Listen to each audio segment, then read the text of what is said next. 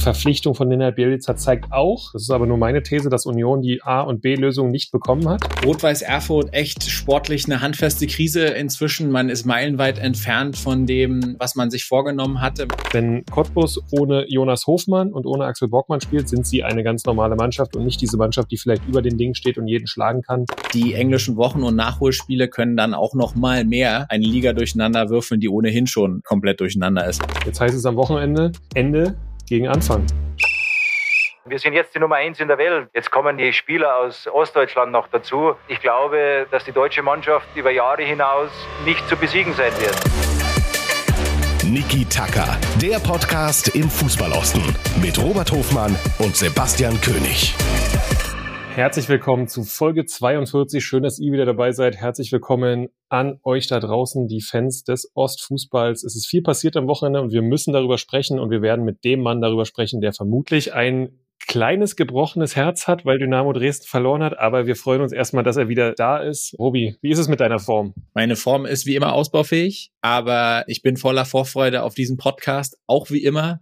Und ja, die über Dynamo und die wohl unnötigste Niederlage aller Zeiten sprechen wir gleich noch. Es ist aber auch Champions League Woche, also für dich ist mal wieder A Plus Woche, aber das ist ja inzwischen leider Gewohnheit. Ja, richtig. Aber wenn wir über die Champions League sprechen, aktuell, dann sollten wir in diesem Podcast natürlich beginnen mit der Champions League des Ostens. In der Regionalliga Nordost ist wahnsinnig viel passiert. Auf dem Platz, neben dem Platz. Ich erinnere mich an eine WhatsApp-Conversation, äh, die wir hatten am Freitag, weil wir gesagt haben, was waren das schon wieder für, für super wilde Ergebnisse? Und das hat sich dann auch echt durchgezogen. Es war viel los und deswegen würde ich sagen, starten wir ein mit der Regionalliga Nordost und einem kleinen Rückblick auf einen äh, echt verrückten Spieltag.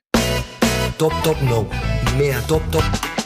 Ja, in der Tat war es kein ganz normaler Spieltag in der Regionalliga Nordost. Es ist äh, wirklich unglaublich viel passiert. Es gab rote Karten, es gab Tore, es gab Überraschungen, es gab ja Favoritensiege, eigentlich gar keinen. Ne, wenn man wenn man so draufschaut auf die Ergebnisse, also es ist äh, ein sehr, sehr wildes Wochenende. Und Robi, lass uns mal Freitagabend anfangen. Eilenburg gewinnt in Meuselwitz, absolut nicht zu erwarten. Und Andreas Naumann, der Torhüter der Eilenburger, der herausragende Leistung bisher gebracht hat, ja, fällt länger aus, hat sich das Schlüsselbein gebrochen. Also an dieser Stelle auch gute Besserung. Und es war aber nicht die einzige Überraschung am Freitagabend. Ja, vielleicht nochmal ganz kurz zu, zu Eilenburg. Also erstmal Gratulation, wie die bisher in der Saison sich präsentieren mit den sehr, sehr bescheidenen Mitteln und einen sehr, sehr großen Anteil daran hatte bisher aber auch der Keeper. Somit ist man, glaube ich, in Eilenburg wahrscheinlich auch nicht ganz sicher, ob man lieber jetzt drei Punkte in Meuselwitz geholt hätte oder nicht so lange jetzt auf äh, Andreas Naumann verzichten müsste. Aber das war schon eine faustdicke Überraschung und zeigt einmal mehr, wie wild diese Liga ist. Ja, Meuselwitz hatten wir in der Woche, in der Vorwoche noch gelobt, ähm, als die Nummer eins in Thüringen ähm, aktuell und dann verlierst du zu Hause gegen Eilenburg, die auswärts also gefühlte Trilliarden Tage nicht gewonnen hatten. Das war schon wild. Und ein paar Kilometer weiter wurde es dann ebenso wild. FSV Zwickau, Greifswalder FC 2-2. Man muss sagen, Last-Minute-Ausgleich für den FSV Zwickau sicherlich auch nicht ganz unverdient. Und dann wurde es ja richtig wild, weil du bist jetzt trotzdem als SV Zwickau Tabellenletzter, obwohl du dem Tabellenführer einen Punkt abknüpfst. Und mit den restlichen Ergebnissen des Spieltags muss man sagen, war Greifswald mit dem Punkt fast einer der Sieger dieses Spieltags. Also es war richtig, richtig wild. Ja, und gerade wenn wir da unten bleiben am Tabellenende, also Zwickau holt einen Punkt, du hast es angesprochen, gegen den Tabellenführer, war aber auch eine Stunde in Überzahl.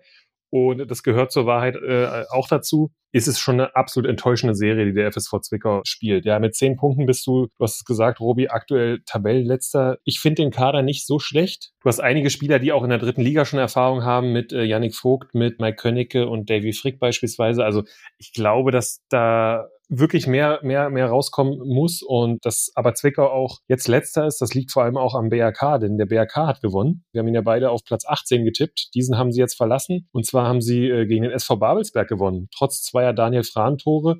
Ein sehr, sehr überraschendes Ergebnis und wir haben Babelsberg immer mal wieder als Spitzenteam jetzt auch deklariert. Wenn du da oben wirklich mithalten willst, darfst du halt nicht beim BRK am Freitagabend verlieren. Ne? Und das war pff, ja schon also bedrückende Niederlage. Ja, also mich hat das tatsächlich sehr stark gewundert. Es gab dann auch noch nicht so einen richtig geilen Auftritt der Gästefans aus Babelsberg im Poststadion. Da ist mal wieder dieser sinnlose Trend durchgesetzt worden, über den wir hier schon ganz oft gesprochen haben, dass man die Toiletten demoliert. Äh, das hat der BAK dann entsprechend auch gepostet. Das ist natürlich nur ein Randthema, aber ohne Mist, dass Babelsberg beim BRK verliert, damit hätte ich nicht gerechnet. Und es zeigt einmal mehr, dass da oben echt das Thema Stabilität fehlt. Und äh, Greifswald, wie gesagt, mit einem Punkt in Zwickau, lange Zeit in Unterzahl gewesen, aber auch viele Konterchancen gehabt, um eigentlich das Ding vorher noch zuzumachen. Jetzt echt richtig gut dasteht, nach wie vor ungeschlagen ist. Und wenn wir über das Thema Favoritensterben oder fehlende Stabilität sprechen, Basti, dann können wir auch, glaube ich, mal locker in den Fußball Samstag reinspringen. Ja, du sagst es, da gewinnen angeschlagene Chemnitzer die Schneeschlacht gegen Viktoria Berlin. Äh, auch ein, zwei unglückliche Schiedsrichterentscheidungen auf einem aber ganz schwer bespielbaren Platz, denn äh, ihr habt sicherlich mitbekommen, dass ja schon am kommenden Wochenende einige Spiele ausfallen. Darauf werden wir dann nochmal schauen und dass der Schnee unsere Region heimgesucht hat. Äh, das begann dann in Sachsen bereits am letzten Wochenende, daher Chemnitz gegen Viktoria fußballerisch kaum zu ertragen, aber auch Rot-Weiß Erfurt hat nicht gewonnen und Rot-Weiß Erfurt ist mittlerweile dann wirklich in einer absoluten Krise angekommen. Ich sag mal so, gut, dass der Fatih vom Trainer der Sportdirektor ist. Deswegen ist da vermutlich noch alles alles ruhig, aber äh, auch die Hertha Amateure haben mit dem 2 zu 0 Sieg in Erfurt, glaube den ersten Sieg seit zehn Spielen gefeiert. Ja, du sagst es, Rot-Weiß Erfurt echt sportlich eine handfeste Krise äh, inzwischen. Man ist meilenweit entfernt von dem, was man sich vorgenommen hatte. Man muss ja natürlich sagen, dass Erfurt zum Beispiel auch nie so klar artikuliert hat, dass man äh, ganz oben anklopfen will. Aber wenn du in der letzten Saison am Ende dann Dritter wirst und sehr, sehr lange dir einen Zweikampf geliefert hast mit Energie Cottbus, dich dann vermeintlich auch gut verstärkt verstärkt hast, dann hatte man natürlich andere Erwartungshaltung, äh, inklusive auch uns beiden. Ja, wir werden sicherlich äh, im Dezember auch nochmal darauf zu sprechen kommen, äh, was wir eigentlich für einen Unsinn äh, getippt haben für das Saisonende. Ich glaube, davon haben sich die eine oder anderen Sachen jetzt schon erledigt. Aber es gab zumindest auch ein paar positive Meldungen für Rot-Weiß Erfurt, die sicherlich für die Zukunft ganz besonders wichtig sind. Ich hatte es vorher schon mal angekündigt. Die Insolvenz ist jetzt abgeschlossen. Das Tal, durch das Erfurt ja, ich glaube, fünf Jahre in Summe gegangen ist, wo es dann auch nochmal runterging, äh, bis in die Oberliga. Da hat man sich jetzt finanziell entsprechend äh, stabilisiert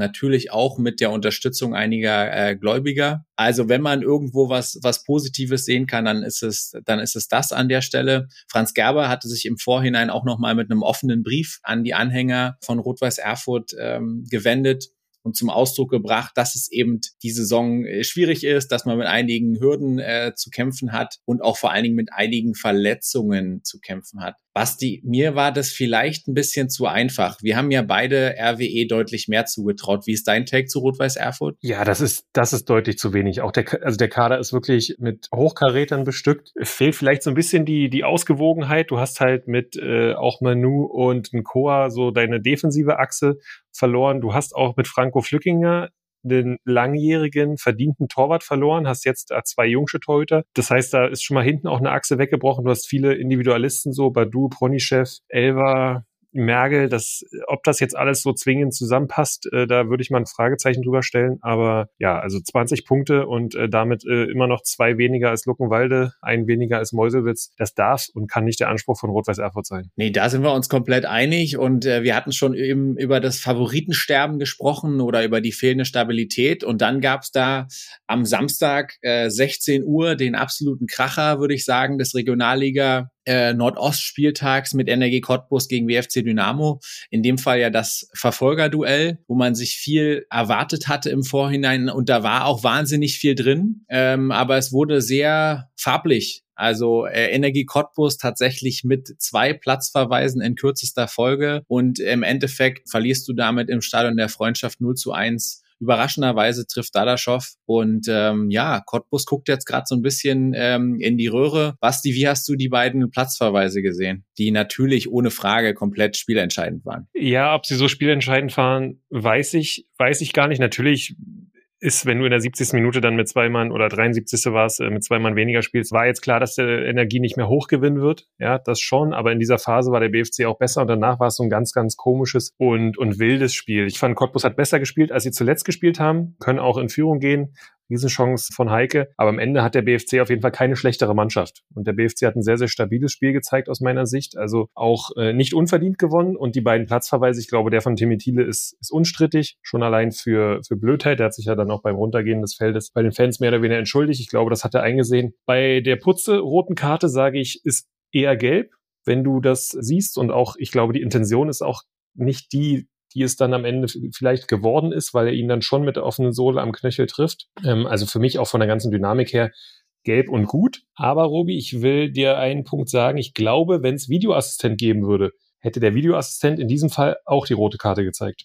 Da glaube ich, äh, sind wir uns sind wir uns komplett einig. Wir haben nachher auch noch äh, in unserer Kategorie ein kleines VR-Thema. Aber wenn wir jetzt ein bisschen weggehen von den, von den Schiedsrichterentscheidungen, wo man sich dann vielleicht jetzt auch an Cottbusser Seite ein bisschen festbeißen kann, weil man ja sagen kann, ja, wir waren ja in doppelter Unterzahl. Guckst du auf die Ergebnisse ähm, der letzten Wochen? Sehe ich da einen Gala-Auftritt, auch vom Ergebnis äh, gegen den SV Babelsberg ein 4 zu 0. Und ansonsten wurde da aber ordentlich Luft dran gelassen. Ja, also du verlierst Ende Oktober gegen Jena. Dann haben wir sehr ausführlich äh, über das 1 zu 1 in Greifswald gesprochen, was unterm Strich sehr, sehr glücklich ist. Ein Last-Minute-Ausgleich, wenn ich mich richtig erinnere, bei Lok und jetzt zu Hause gegen die BFC. Und damit, Basti, wird das Brandenburg-Duell am kommenden Sonntag in Luckenwalde äh, boah, hat nochmal eine ganz andere Wertigkeit für Energie Cottbus. Absolut da ist äh, wirklich nochmal auch Druck drauf, auch wenn du, wenn du bedenkst, dass letztes Jahr äh, Cottbus in Luckenwalde verloren hat. Und ich glaube, das habe ich schon mal gesagt, die Verbindung auch der Cottbuser ja, Negativserie, so kann man sie, glaube ich, nennen, äh, ist natürlich auch zur Verletzung von Axel Borgmann zu ziehen. Mhm. Und das habe ich zuletzt auch schon mal gesagt, dass wenn Cottbus ohne Jonas Hofmann und ohne Axel Borgmann spielt, sind sie eine ganz normale Mannschaft und nicht diese Mannschaft, die vielleicht über den Ding steht und jeden schlagen kann. Dann ist es ein ganz normales Team von da oben. Und dafür, Robi, muss ich sagen, ja, negative Phase, aber Dafür ist auch noch nicht wirklich was passiert. Du hast drei Punkte hinterm GFC bei noch ganz, ganz vielen Spielen. Also ich bin eher überrascht, wie eng es oben noch ist, äh, obwohl man mal so eine Negativserie hat. Das ist auch richtig, hängt aber sicherlich stark damit zusammen, mit dem, was wir eben angerissen haben, dass da oben eben keine der Mannschaften, nehmen wir jetzt mal Victoria ein bisschen raus, die sicherlich das absolute Überraschungsteam sind. Also ich traue ihnen nach wie vor zu, den einen oder anderen zu ärgern, aber jetzt wirklich längerfristig da oben anzuklopfen, traue ich ihnen nicht zu. Bei Altklinike muss man mal ein bisschen gucken, weil wir über Altklinike ähm, natürlich auch über den Kader sprechen müssen. Wir haben über den Trainerwechsel gesprochen gesprochen, ob der jetzt äh, notwendig war oder nicht, sei mal dahingestellt. Jetzt gab es am Sonntag um 13 Uhr das Duell gegen Karl Zeiss Jena, was wieder 0-0 ausging. Ich dachte, da klingelt doch irgendwas. Ich war ja letzte Saison ebenfalls bei der gleichen Begegnung, die auch 0-0 ausging. Da habt ihr es wieder, liebe Hörer. Ja, gut, diesmal war ich ja nicht da,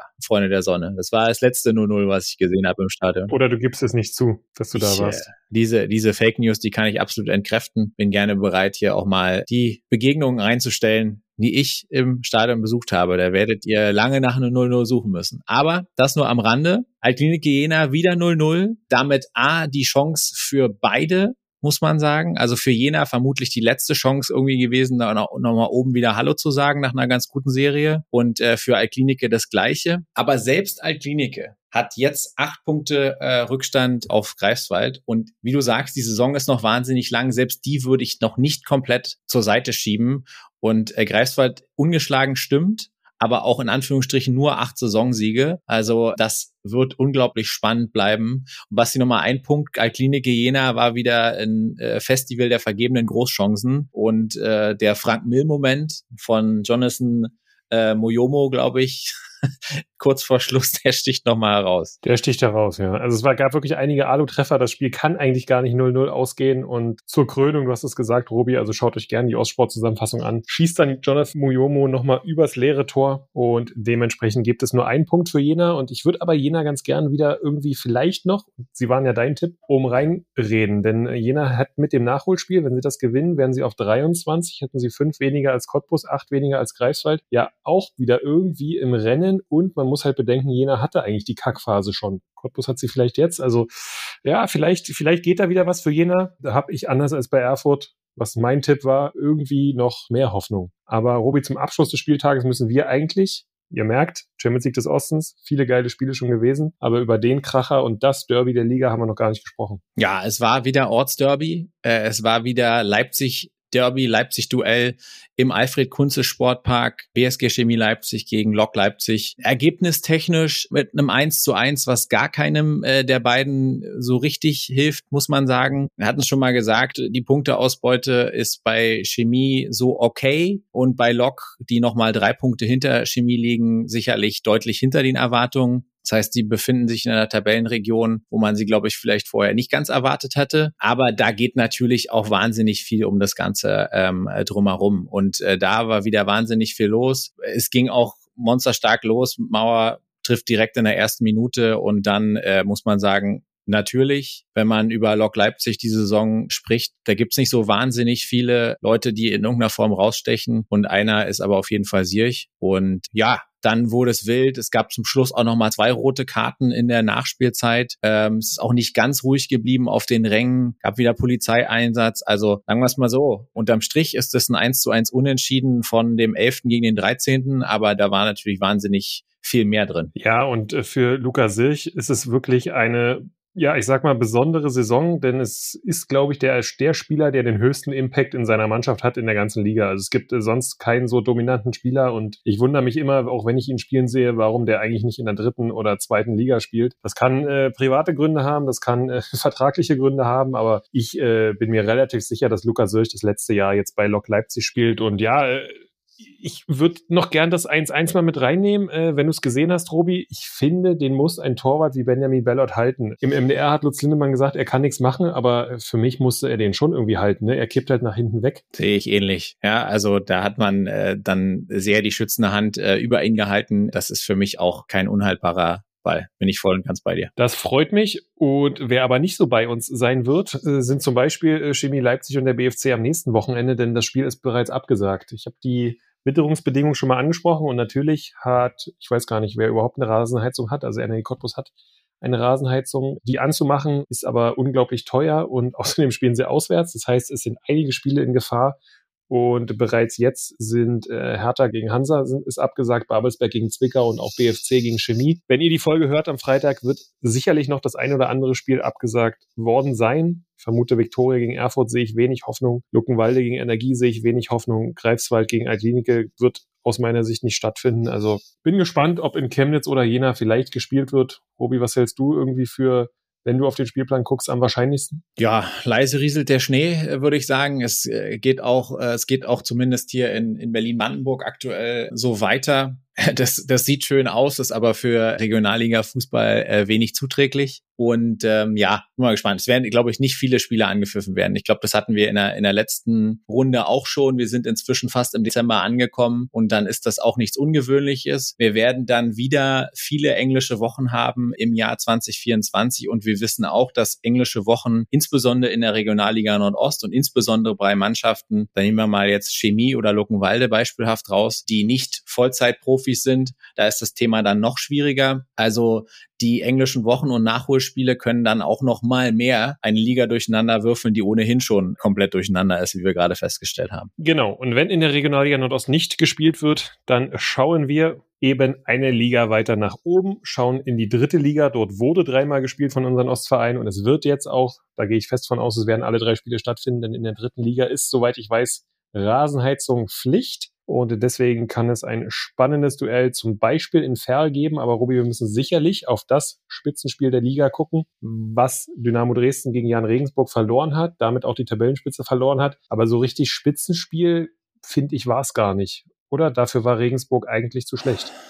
Boah, schwierig zu beantworten. Äh, Regensburg hat das gemacht, was sie im Prinzip die ganze Saison äh, bisher ausgezeichnet haben und was Joe Ennox einfach auszeichnet. Das war schon äh, in, in Zwickau über lange Zeiten so, dass er einfach äh, Mannschaften bauen kann, die unglaublich stabil sind. Und äh, ja, in Regensburg hat jetzt neun Spiele in Folge gewonnen. Wir haben nur ein einziges Mal verloren diese Saison und das kann natürlich dann kein Zufall sein. Deswegen sind sie aktuell auch vollkommen zurecht Spitzenreiter der dritten Liga. Aber Natürlich haben sie so richtig mit dem Fußballspielen am äh, vergangenen Sonntag haben sie nicht wahnsinnig viel zu tun gehabt. Und Markus Anfang kennt ihr ja schon aus dem Podcast, dass ich manchmal seine kommunikativen äh, Abhandlungen etwas schwierig finde. Er hat im Nachgang dann auch gesagt, eigentlich sind nur wir daran schuld, dass Jan Regensburg gewonnen hat. Und da kann ich an der Stelle ihm nur beipflichten, weil Dynamo ganz klar über 90 Minuten oder wahrscheinlich über 97 Minuten äh, die bessere Mannschaft war und mal wieder und auch die Leier hatten wir schon ganz oft nicht imstande war, die Torchancen, die man hatte. Es war mal ein bisschen Pech, aber oftmals eben auch einfach ein bisschen Unvermögen oder wie du gerne sagen würdest, die falsche Entscheidung unter Druck. Und dann kriegst du halt in der Nachspielzeit, schenkst du dem Gegner zur, zur Krönung dann noch eine Ecke her in Person von Niklas Hauptmann. Und natürlich trifft der Ex-Auer und Ex-Dresdner Florian Ballas, der erst eingewechselt wurde, per Kopf. Und natürlich war sein Gegenspieler Tom Zimmerschied, der vorher mehrfach die Führung auf dem Fuß hatte. Ja, so, und dann verlierst du halt, guckst dich an und fragst dich, wie konnten wir hier jetzt eigentlich 0-1 verlieren? Verlierst zweimal in Folge 0-1 und damit geht's jetzt äh, nach Ferl, ich glaube, mit dem Messer zwischen den Zehen, wenn du mich fragst. Das glaube ich auch und ich glaube, es ist genau der richtige Gegner zur zur richtigen Zeit, denn äh, Ferl spielstark, läuft viel, gerade aktuell wirklich gut drauf. Und äh, sie haben aber dann selten gegen so ein Spitzenteam wie Dynamo Dresden gespielt. Die kommen mit zwei Niederlagen und bin mir relativ sicher, dass Dresden nicht das dritte Spiel in Folge verlieren wird und dementsprechend da auch gewappnet ist. Ich fand die Kommunikation von Markus Anfang nach dem Regensburg-Spiel sehr gut sehr, sehr treffend, habe mich da auch in meiner Einschätzung komplett wiedergefunden. Und jetzt heißt es am Wochenende Ende gegen Anfang. Und äh, wenn wir über den Trainer der Ferler sprechen, der äh, offensichtlich einen absolut hervorragenden Job macht, Ferl aktuell mit 27 Punkten auf Platz drei und damit vor dem ein oder anderen selbsternannten oder fremdbestimmten Favoriten. Und Basti mit Kollege Ende ganz äh, ist nicht nur das lustige Wortspiel Ende versus Anfang oder der Anfang vom Ende oder wie auch immer, sondern es ist im Prinzip auch dein Nachfolger bei Borussia Mönchengladbach, richtig? Das ist richtig. Man kann so sagen, da äh, Alex Ende bereit war, äh, die U19 zu übernehmen, konnte ich äh, Borussia Mönchengladbach dann auch verlassen. Also es war ein fließender Übergang. Wir kennen uns auch relativ gut, haben dann auch um diese Konstellation und im Nachgang äh, klar natürlich über die Spieler gesprochen. Sehr guter Trainer, vor allem sehr guter Trainer im Ballbesitz. Das zeigt er jetzt auch in der dritten Liga beim SC Verl und ich drücke ihm meistens die Daumen, Sonntag aber nicht. Also nochmal 36 Tore in 16 Spielen. Ähm, das Ferl ist echt eine Hausnummer ähm, geworden und es wird sich natürlich viel in dem Duell drehen, auch um den hier schon oftmals äh, betitelten Oliver Battista Meyer. Absoluter Topscorer der Liga, der bei Ferl erstmals unter Beweis stellt im Männerfußball, welches herausragende Talent er mitbringt. Er ist ausgeliehen von Dynamo Dresden und ich bin sehr gespannt. Ich bin aber da und da kann ich gerne auch meine schwarz-gelbe Brille absetzen. Ich bin fest davon überzeugt, dass Dynamo dreifach punkten wird im Ferler Stadion. Ja, und ich habe gesagt, der HFC wird am Wochenende dreifach punkten. Und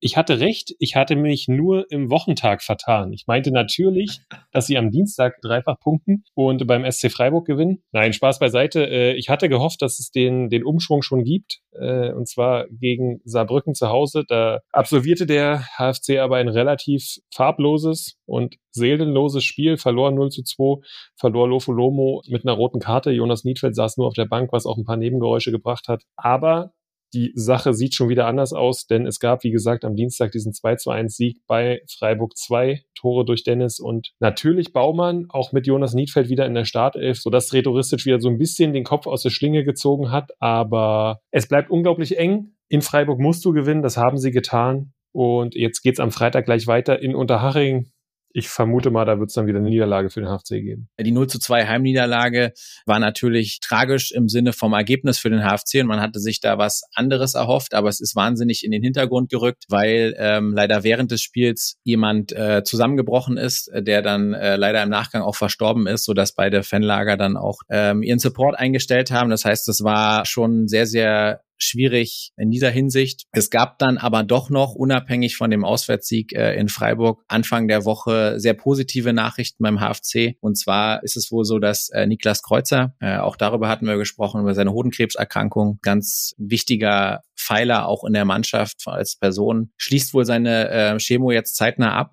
und äh, man hofft, dass er, dass er dann bald wieder ins richtige Training einsteigen kann. Äh, und das ist natürlich bei allem Fokus aufs Sportliche sind das natürlich die Themen, die eigentlich zählen und äh, eine Botschaft und eine Nachricht, die uns wahnsinnig gefreut hat. Das kann ich nur so unterstreichen, wie du es gerade beschrieben hast. Freuen wir uns sehr und natürlich wäre das auch sportlich dann irgendwann wieder ein riesen Mehrwert für den HFC, aber das Sportliche steht hier in dieser Geschichte sicherlich im Hintergrund.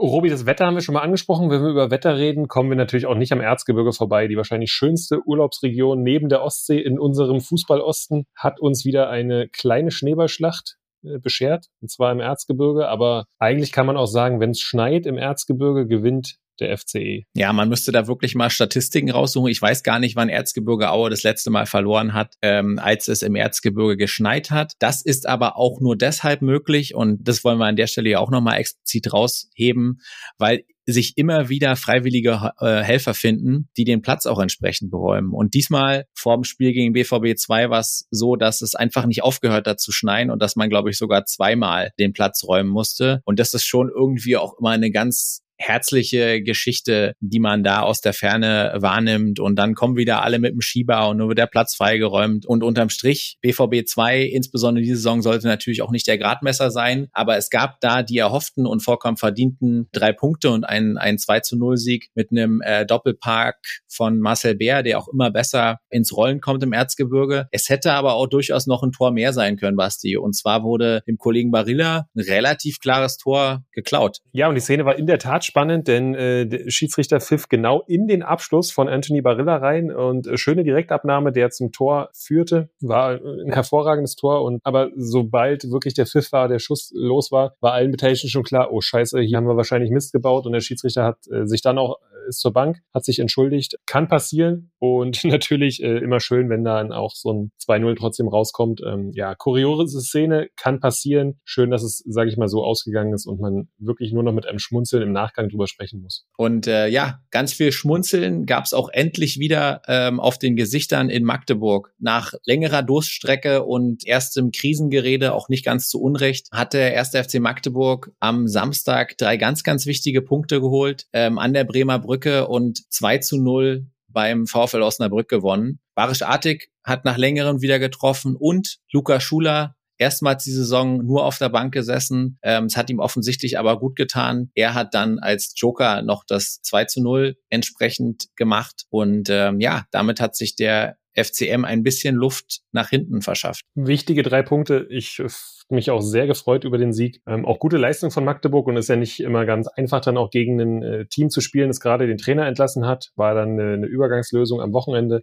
Mittlerweile ist bekannt, dass Uwe Koschinat den VfL Osnabrück übernimmt. Wieder sehr kreative Lösung. Hm. Eine sehr kreative Lösung, gerade in diesem äh, Raum den Trainer dann von Arminia Bielefeld, der mit dem abgestiegen ist, zu holen. Aber das ist nicht unser Bier. Ähm, unser Bier bezüglich Abstieg ist dann eher doch Hansa Rostock. Ja, du sagst es, Hansa inzwischen etwas näher an den Abstiegsrängen dran und ähm, leider, wenn wir uns die Leistung angucken, auch nicht ganz zu Unrecht. Du verlierst zu Hause äh, gegen St. Pauli mit 2 zu 3. Ganz sicher ist St. Pauli aktuell nicht der Gradmesser äh, von Hansa Rostock, rein fußballerisch gesehen. Und ähm, ein 2 zu 3 ist auch so, dass das Ergebnis meines Erachtens noch ein bisschen besser sich darstellt als die Differenz der beiden Mannschaften auf dem Platz, muss ich ehrlich sagen positiv herauszuheben und sicherlich gut, gerade beim FC Hansa, wo es, wie ich schon oftmals betont habe, gerade vorne so ein bisschen zwickt, dass sich äh, Junior Brumado, der Brasilianer, den man quasi als Last-Minute-Leihe aus Dänemark geholt hat, doppelt als Torschütze eintragen konnte, ganz am Anfang und dann nochmal per Elfmeter. Aber unterm Strich verlierst du halt 2 zu 3 und bist jetzt echt richtig da hinten drin in der Musik und spielst jetzt am Sonntag beim KSC, die sich gerade auch nochmal mit einem 4-1 so ein bisschen rehabilitiert haben. Und ich sag dir ganz ehrlich, ich musste zweimal hingucken äh, in Vorbereitung dieser Folge. Mir war gar nicht so bewusst, wie weit hinten der KSC inzwischen drin ist. Also das ist echt ein Kellerduell. Ja, mir war es schon bewusst, gerade, weil ich auch so ein bisschen die Diskussion an um Christian Eichner äh, wahrgenommen habe.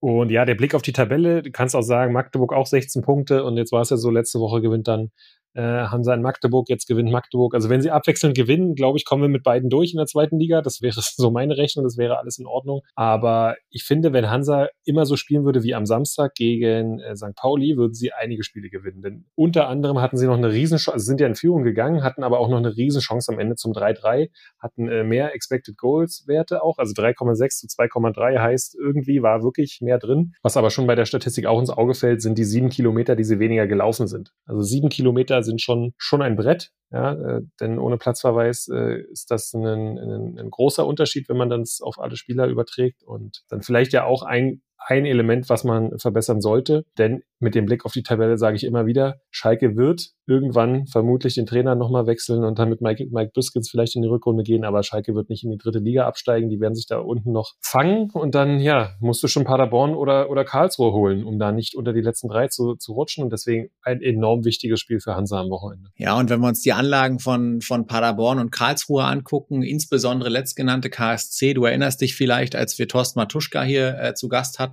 der hatte den KSC, by the way, aber auch Schalke ganz anders auf der Rechnung. Ja, also, ne, also der hatte die beiden Teams eigentlich mit St. Pauli zusammen nach ganz oben gesetzt, zeigt aber nochmal, dass die Prognosen offensichtlich nicht nur bei uns manchmal etwas äh, daneben gehen, sondern auch bei vermeintlich absoluten Experten. Aber das nur am Rande, noch zwei Takes zu Hansa positiv. Es ist äh, November und das ist natürlich auch immer traditionell die Zeit der Jahreshauptversammlung, wo die Hosen runtergezogen werden, wo es darum geht, wie sieht's finanziell aus und ähm, wie wichtig die finanziellen Komponenten hier im Osten äh, sind. Darüber haben wir auch schon oftmals gesprochen. Da gibt es Positives zu vermelden. Ähm, Hansa hat den niedrigsten Schuldenstand seit dem Stadionumbau 2001 vermeldet, was natürlich positiv ist. Aber und das haben wir jetzt am Beispiel von ähm, Dynamo und auch von Erzgebirge Aue gesehen. Wenn du diese positive Entwicklung halten möchtest, dann darfst du eigentlich im Teufel nochmal nicht absteigen. Also du musst dann eigentlich die Liga halten. Und ähm, dann gab es noch eine zweite Geschichte, wo es ganz, ganz viele Diskussionen darum gab. Hansa gegen St. Pauli ist immer ein Duell, wo es brennt, in vielerlei Hinsicht, insbesondere auch bei den Fanlagern. Es gab dann eine Choreo der Hansa-Fans oder ganz konkret gesagt, von der Fangruppe Plattenbau Rostock, auf der eben verschiedene Plattenbauten zu sehen waren, die einzelne Stadtteile von Rostock symbolisiert haben. Und eines ist da selbstverständlich herausgestochen und das ist einfach das Sonnenblumenhaus, was für Lichtenhagen steht. Und wenn man an Rostock-Lichtenhagen denkt, dann ist es bis heute leider so, dass man sofort das in Verbindung setzt mit den menschenverachtenden Ereignissen von 1992 und sicherlich dem negativen Höhepunkt ähm, des Rechtsextremismus äh, nach dem Zweiten Weltkrieg ähm, hier in Deutschland ist einfach wahnsinnig negativ behaftet, dieses ganze Thema, und hat deswegen eben auch zur bundesweiter Berichterstattung geführt. Es hat dazu geführt, dass es auch innerhalb der Hansa-Fanszene sehr unterschiedliche Meinungen zu dem Thema gab. Und äh, man hat dann Dr. Wolfgang Richter noch mit dazu genommen. Der war fast 20 Jahre lang Ausländerbeauftragter der Stadt Rostock, 1992 auch dabei und ihn quasi vereinsseitig um seine Einschätzung gebeten. Unterm Strich bleiben, glaube ich, ein paar Dinge hängen,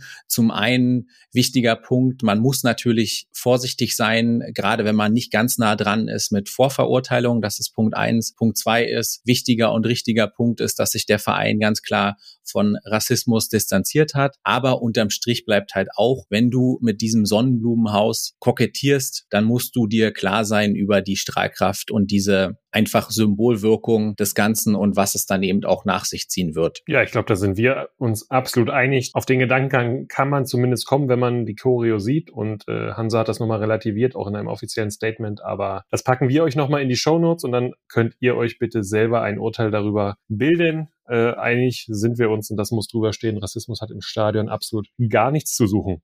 Robi, bist du bereit für die erste Liga? Ich bin äh, bereit für die erste Liga und äh, ich hoffe ganz stark, dass ein gewisser Nenad Bielica auch bereit ist, den ersten FC Union Berlin in der Bundesliga zu halten. Ja, Nenad Bielica wird bereit sein. Ich hatte aber kurzzeitig sogar die Hoffnung, dass Raoul bereit ist. Denn äh, am Samstag, äh, kurz nach dem Heimspiel gegen den FC Augsburg, wo Union Berlin einen Punkt unter Marco Grote holte, gab es die Meldung, dass Union Berlin und Raúl, die Legende von Real Madrid, der kurzzeitig auch mal anderthalb Saisons Urlaub auf Schalke gemacht hat, vor der Einigung stehen. Und Raúl, äh, der aktuell die zweite Mannschaft von Real Madrid trainiert, ja, nach Köpenick kommt, wäre eine sehr wilde und irgendwie aber auch coole, charmante Lösung äh, gewesen. Ja, nun ist es Nenad Bielica geworden, äh, weniger schillernd, mehr Union kann man sagen? Das äh, trifft es auf jeden Fall. Also nicht Oliver Glasner, der von vielen von euch da draußen der Favorit war und der auch medial sehr lange hin und her geschoben worden ist. Auch nicht äh, Raúl González Blanco, sondern Ninat Bielica. Wo wir uns, glaube ich, einig sind, ist, dass es die überraschende Lösung ist, die Olli Runert und Dirk Zingler da aus dem Hut gezaubert haben.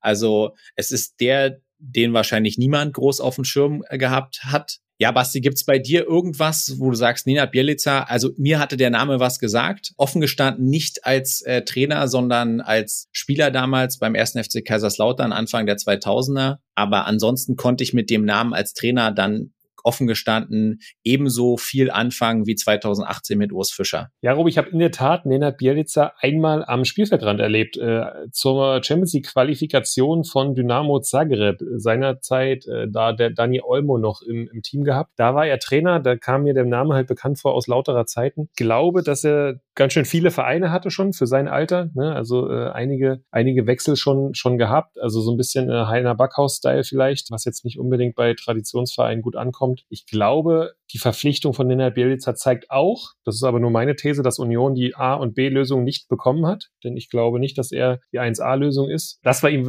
zutrauen, auch mit Union die Klasse zu halten, das ist gar keine Frage und das ist die große Hoffnung im Fußball Osten, sicherlich auch bei euch da draußen. Der Start denkbar schwierig nach einer Trainingseinheit oder anderthalb Trainingseinheiten äh, direkt ein Champions League Spiel. Er ist Champions League erfahren, kann der Truppe da sicherlich was mitgeben. Und Robi, du sagst uns jetzt mal, wie es in Braga ausgegangen ist. Ja, Basti, denkbar schwierig war es in der Tat. Denkbar schwierig war es auch anzusehen, was wir am Mittwochabend in Braga gesehen haben. Es war eine sehr, sehr zähe Angelegenheit bei Dauerregen und äh, ganz, ganz sicher nicht das erhoffte Debüt von Nina Bielica. Er hatte auf ähm, Viererkette umgestellt und auch sonst, glaube ich, vier Wechsel vorgenommen zum vergangenen Wochenende. Und ansonsten muss man leider Gottes sagen, der Auftritt von Union war sehr, sehr blass in vielerlei Hinsicht. Und ich glaube, ihm ist jetzt bewusst geworden, welche große Baustelle er dort vorgefunden hat in Berlin. Also man war lange Zeit in, in Überzahl äh, ist dann in der ersten Halbzeit auch in, in Führung gegangen durch eine schöne Kombination über Roussillon und dann dem Champions League erfahrenen Gosens dann im Abschluss. Also die, die rote Karte gegen Braga, die kann man schon so geben. Die hat Union aber dann nicht zwingend in die Karten gespielt und spätestens mit dem Ausgleich durch Diallo, der leider und wieder mal durch einen individuellen Fehler, in dem Fall von Knoche, ähm, verursacht worden ist, der wirklich auch leider gerade eine sehr unglückliche Phase hat. Danach war echt vollkommen der Stecker gezogen. Du hast nicht mehr gesehen, dass Union ähm, ein Mann mehr ist. Man hat nach vorne fast gar keine Ideen entwickelt. Ich glaube, über 90 Minuten zweieinhalb Chancen. In der 84. war noch mal was. Wie gesagt, Roussillon oder generell die linke Seite vielleicht noch ein bisschen positiv rauszuheben. Unterm Strich bist du mit dem Unentschieden aber noch ganz gut bedient. Und ja, und die Ausgangslage ist jetzt so, dass du immer noch die Chance hast, dich für die Europa League zu qualifizieren. Du musst damit aber am 12.12. .12. im ausverkauften Berliner Olympiastadion nichts weniger leisten als Real Madrid schlagen. Real Madrid wird vermutlich nicht mal eine B, sondern vermutlich eher eine C11 aufbieten. Ich sag dir aber ganz ehrlich, Basti, mit dem Auftritt in Braga würden sie vermutlich nicht mal die zweite von Raúl trainierte Mannschaft schlagen können. Ja, Robi, und es wird nicht unbedingt leichter, denn am Samstag um 15.30 Uhr geht's zum wahrscheinlich schwersten Spiel in der Bundesliga. Es geht in die Allianz Arena zum FC Bayern. Das kann natürlich auch so sein, dass du mal gar nichts zu verlieren hast. Kann aber auch natürlich sein, dass Bielica im ersten Bundesligaspiel mal eine richtige Reise bekommt. Also denkbar blöde Aufgabe, aber du kannst es auch so sehen, dann hast du es weg, dann hast du, glaube ich, noch Bochum und Köln, wo du punkten musst. Also ich sag mal so, Union wird jetzt nicht sonderlich hoch in München gewinnen, da sind wir uns sicherlich einig. Ja, aber der ganz entscheidende Faktor ist der, dass du sowas von überhaupt gar nichts äh, zu verlieren hast. Aber die Wahrscheinlichkeit, ähm, dass sie dort sehr hoch gewinnen, wie du gesagt hast, ist, glaube ich, relativ gering. Kein Bier, keine Dusche, aber danach ein Rotkäppchensekt. Was war sonst noch so? Wir können natürlich nicht äh, diesen äh, Podcast aktuell machen, ohne über unsere wahnsinnig erfolgreiche U17-Nationalmannschaft zu sprechen. Wir haben das in den letzten Folgen schon begleitet, wie sie durch dieses Turnier marschiert sind. Und dann gab es ein wahnsinnig ähm, aufreibendes Halbfinale äh, gegen Argentinien, wo man sich nach Elfmeterschießen durchsetzen konnte. Und jetzt gibt's die Neuauflage vom EM-Finale. Am Samstag um 13 Uhr ist es soweit. U17-Finale in Indonesien, Deutschland gegen Frankreich. Was die Hand aufs Herz, Hätten wir das der U17 zugetraut vor dem Turnier? Ja, ehrlicherweise schon. Denn wenn du Europameister wirst, dann musst du Spanien, England, Frankreich hinter dir lassen und dann gibt's auch in der Welt nicht mehr so viel bessere Mannschaften. Ja, du hast natürlich die Südamerikaner und du hast auch Afrikaner, die schon jetzt, äh, haben wir an Mali gesehen, übrigens mit Subaila Kulibali als äh, Trainer, den man aus Freiburger und Gladbacher Zeiten kennt. Also dementsprechend war damit zu rechnen, dass sie ein gutes Turnier spielen, dass sie natürlich dann ins WM-Finale kommen. Das ist herausragend. Deutschland war noch nie U17 Weltmeister. Das wäre das erste Mal. Du hast natürlich aber mit Frankreich den denkbar schwersten Gegner. Frankreich hat jetzt im Halbfinale das erste Gegentor bekommen. Überhaupt, äh, Frankreich hat das EM-Finale gegen Deutschland im Elfmeterschießen verloren. Also jetzt nochmal dann Frankreich zu schlagen und Weltmeister zu werden, ist echt nochmal eine Riesenhürde. Ich glaube aber, dass natürlich das so der DFB-Diskussion schon äh, jetzt gut tut einfach auch mal ein Erfolgserlebnis zu haben. Was mich dann aber schon wieder zum Schmunzeln anregt, ist, dass äh, jetzt verglichen wird, ja, Mentalität dort und 23 Prozent Ballbesitz und gegen Spanien trotzdem gewonnen. Und diese Gier brauchen wir auch in der A-Nationalmannschaft. Ja, ich verstehe, wo die Leute hinwollen, hat aber das eine für mich gar nichts mit dem anderen zu tun. Nee, das ist natürlich sehr, sehr einfach und sehr, sehr populistisch, aber es funktioniert halt einfach, weil Berichterstattung geht immer dahin, wo der Erfolg ist und dann kannst du dir entsprechend eben auch deine Argumente äh, so zusammenlegen. Aber unterm Strich darf man sich, glaube ich, freuen äh, für die Jungs. Man darf sich freuen für Christian Wück. Es war ein absolut geiles, fesselndes ähm, Halbfinale gegen Argentinien. Das war großartig und ähm, da freuen wir uns jetzt auch echt wahnsinnig auf das Finale und mal gucken, was da drin ist. Ich glaube, dass boah, es wird mich sehr wundern, bin ich ganz offen, ganz ehrlich. Äh, ich habe ja gesagt, ich bin jetzt hier der Berufsoptimist, was äh, die deutsche Nationalmannschaft angeht. Bei diesem Finale wird es mich sehr wundern, wenn Frankreich äh, sich das vom Brot nehmen lässt. Aber die deutsche Nationalmannschaft hat auch schon jetzt Spanien und dann Argentinien die sicherlich vorher auch ein bisschen favorisiert waren, hinter sich gelassen. Also bleiben wir mal da optimistisch. Einfach nur, dass es die Erwähnung findet hier in dem Podcast, dass ihr nicht denkt, wir, wir wischen da drüber. Müssen wir über eine Sache sprechen, die uns am, glaube, am Dienstagabend äh, schockiert hat. Über Jan Regensburg haben wir entsprechend gesprochen, souveräner Tabellenführer. Und dann Dienstagabend gab es die Info, äh, dass äh, Diavosi, ein Ex-Spieler von Dynamo Dresden, aktuell in Diensten äh, von Jan Regensburg, hat die Saison auch viele Spiele gemacht, ist in Berlin geboren und ist mit leider nur 25 Jahren von uns gegangen. Sehr traurige Info und ähm, man kann einfach nur allen Angehörigen rund um äh, den Spieler ein herzliches Beileid ausrichten. Aber es rückt dann immer noch mal die ganzen Dinge so ein bisschen in, in eine Perspektive, dass ganz, ganz viele Dinge äh, nebensächlich sind und damit leider auch ganz, ganz viele Sachen, über die wir hier sprechen, einfach äh, nebensächlich sind. Ja, genau richtig formuliert, glaube ich. Und äh, ja, unsere Gedanken sind bei der Familie, wünschen da allen viel Kraft, unter anderem auch Cousin Ransford Königsdörfer, der ja sicherlich auch noch dem einen oder anderen bekannt ist. Ja, und damit beides Ex-Dynamos, äh, also viel, viel Kraft dort für die, für die Familien. Robi, nicht ganz einfach, den Übergang jetzt wieder zu finden, aber äh, ein Schauspieler hat den FC Eilenburg gegrüßt. Wer und warum? Willst du uns da mal auf Stand bringen? Ja, und zwar handelt es sich da um äh, Florian David Fitz, sicherlich dem einen oder anderen bekannt als deutscher Schauspieler. Und ähm, er hat diesen Film gemacht namens Wochenendrebellen. Stark vereinfacht formuliert geht es in dem Film darum, dass äh, ein kleiner Junge auf der Suche nach seinem Lieblingsfußballverein ist und äh, der Vater dann sagt, ja, okay, gut, dann versuchen wir doch mal einen für dich zu finden und dann machen sie quasi Groundhopping in Reinkultur und äh, fahren durch die Nation und klappern verschiedene Stadien ab. Und lustigerweise ist bei diesem Film auch entsprechend der FC Eilenburg dabei. Und da ist damals das Zitat entstanden, FC Eilenburg, ich glaube, ich stehe im Wald. Also sehr witzige Geschichte. Weiß nicht, ob ihr den Film schon, äh, schon gesehen habt, aber Eilenburg kommt immer wieder lustig in die Schlagzeilen, äh, ob es mit äh, Danny Röhl ist, der jetzt in Sheffield trainiert, oder ähm, mit Florian David Fitz. Also sie spielen nicht nur eine überraschend gute Regionalliga-Saison, sondern waren jetzt auch hier entsprechend in den sozialen Medien präsent. Ja, eine Szene ist auch beim Babelsberg-Spiel äh, gedreht worden, also im, im Kali und geht ja auch so ein bisschen um die Einordnung des Kindes. Also auch Babelsberg war beteiligt, aber ja, schöner Side-Fact. Äh, Robi, was vielleicht auch nicht so ein schöner Side-Fact war, war das Zitat von Berater Mike Bartel über Marie-Louise Ether. Äh, sicherlich mitbekommen, dass er der Meinung war, ein Co-Trainer muss auch mal in die Kabine der Mannschaft und dass der deutsche Fußball sich der Lächerlichkeit damit preisgibt. Er hat diesen Kommentar dann irgendwann gelöscht und umformuliert. Er hat dann gesagt, eine Co-Trainerin zum Thema zu machen, wird dem ersten FC Union nicht helfen, die zerstörte Mannschaftshierarchie wieder in Ordnung zu bringen. Man kann erkennen, wo man da, wo er da hin will, aber natürlich ist das erste Zitat äh, an Dummheit nicht zu überbieten. Und es hatte zur Folge, dass sich Kevin Schade und Maxi Bayer, die von beide von ihm beraten werden, beides Ex-Cottbusser, sich aufgrund dieser Aussagen getrennt haben vom Berater. Und äh, das auch aus meiner Sicht komplett folgerichtig. Und kann man drüber schreiben, Dummheit muss bestraft werden. Ja, und dann haben wir zum Schluss noch äh, eine Geschichte, die sich äh, um das Thema äh, VR rankt ja oftmals hier auch Thema gewesen. Und es gab immer mal wieder Diskussionen dazu, äh, wie man diesen VAR denn jetzt verbessern könnte, weil sich, glaube ich, alle ExpertInnen da draußen einig sind, dass wir den nicht wieder wegkriegen.